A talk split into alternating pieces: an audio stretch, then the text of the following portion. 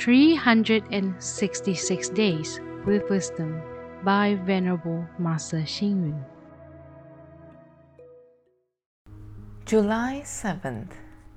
An angry thought is like a wildfire, capable of burning away a whole forest of merits accumulated through many kalpas.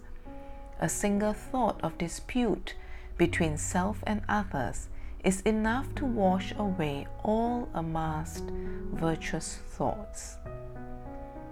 Do you get angry? Do you lose your temper? Do you scold and hit others? When something goes wrong, do you blame everyone and everything except yourself? If you do, then that is anger and hatred.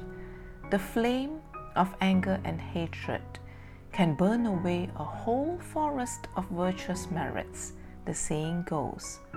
Many of our virtuous contributions, merits, and cultivation are completely incinerated in a brief moment because of the flame of anger and hatred.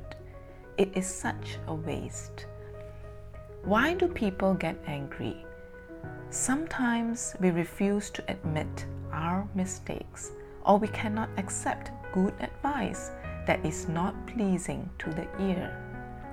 We might be unwilling to accept some loss, or we might not wish others to be better than we are. If it rains, we might blame the sky for being bad. If strong winds suddenly blow, we might blame the weather for being merciless. We might not allow others to have a different opinion from ours. We do not wish others to do something behind our back either. All these reasons can be the source of hatred and anger.